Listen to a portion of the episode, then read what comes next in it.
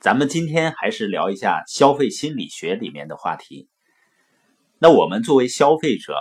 是不是经常会遇到一些商家的促销啊？那有些传统生意的老板呢，也经常会自己做一些促销活动。比如说，你要卖一个一千块钱的锅，为了促进销量呢，你打算送一个价值五十块钱的勺子给客户。那一般老板就满心以为呢，客户会很感激，并且会大大增加这个锅的销量。可是发现呢，大家并不在意。为什么会这样呢？是因为我送的太少吗？其实也不一定，你送的可能并不少，只是让用户感觉太少了。因为在客户的心里面呢，一千块钱送五十块钱的，那也就是百分之五，那算什么呢？你觉得很心疼了，他觉得你没诚意。这是因为消费者心目中啊有一个非常重要的价值判断逻辑，我们把这个叫做比例偏见。那有的商家怎么解决这个问题呢？他呢把卖一千块钱的锅给你送五十块钱的勺子呢改成卖一千块钱的锅，然后你加一块钱可以换购。价值五十块钱的勺子，这样呢就把消费者的关注点呢从一千比五十百分之五的这样的赠品，转换成呢五十比一，就是花一块钱能得到五十块钱的东西，所以消费者呢就觉得太合适了。关于比例偏见呢，再比如你在一个商店呢看了一个电子表。这个电子表呢，一百块钱，你正准备下手呢，旁边一个人告诉你啊，就是离这儿有十分钟路程的一个商场，也卖同样的电子表，但是呢，现在是优惠，只卖六十块钱。那对于你来说，如果需要走十分钟的路程，你会不会去另外一个商场去买呢？那多数的人很可能会选择去那个商场去买，因为呢，你会感觉省了将近一半啊。但是假设说，你在这个商场呢，看中的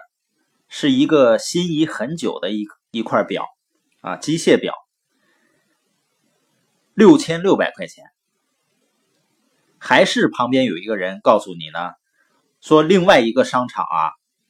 是六千五百五十块钱，便宜五十。那你会不会走十分钟到另外一个商场去买呢？这时候啊，很多人就会想，那也叫便宜啊，六千六百块钱的东西才便宜五十块，算了，为这点钱跑一趟真的不值得。这就出现了很有趣的现象，你愿意花时间去另外一个商店。买个电子表就是为了省四十块钱，可是呢，你却不愿意去另外一家店去买一块好表，可以省五十块钱，都是十分钟的时间成本付出。可是为什么第一次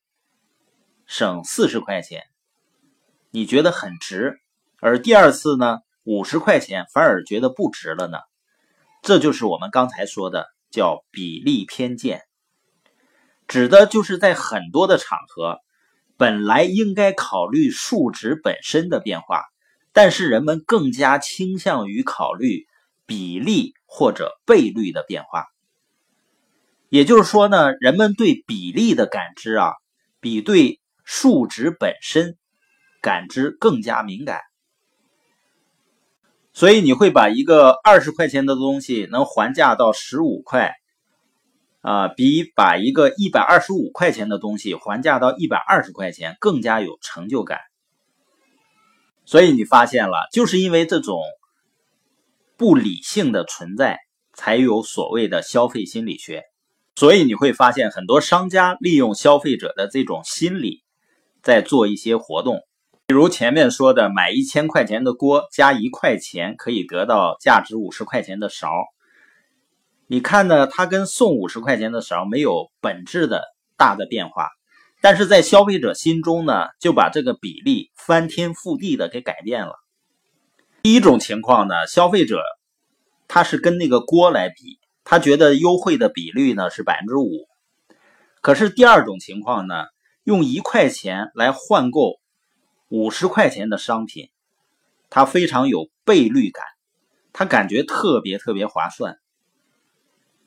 这时候你就明白了，为什么很多商场都非常热衷于搞换购的活动，它其实就是抓住了我们这种消费心理。就是不仅让你感觉占了便宜，而且占了好大的便宜。所以你会发现啊，一些商品打折的时候啊，价格低的商品，它用打折折扣的方式，让消费者感到更多的优惠感；而价格高的商品呢，它是用降价的方式让消费者感到优惠。你比如说那些卖楼的，他一般呢都说直降十万或者是几十万。他没有说呢打了多少折，实际上呢你算下来，因为楼的总价比较多，他要说折扣呢可能才打了零点几折，包括一些家电销售的时候促销的时候，他都不会说折扣比例，而说直降几千，所以他用数值的方式让消费者感到优惠的力度很大，也就是说呢。在价格低的时候要讲比例，价格高的时候呢要讲数值。那我们了解了消费心理学呢，就是如果你是商家呢，你就知道如何能让消费者更大的感知到你的价值。如果我们作为消费者呢，你就会知道企业到底为什么会这么做。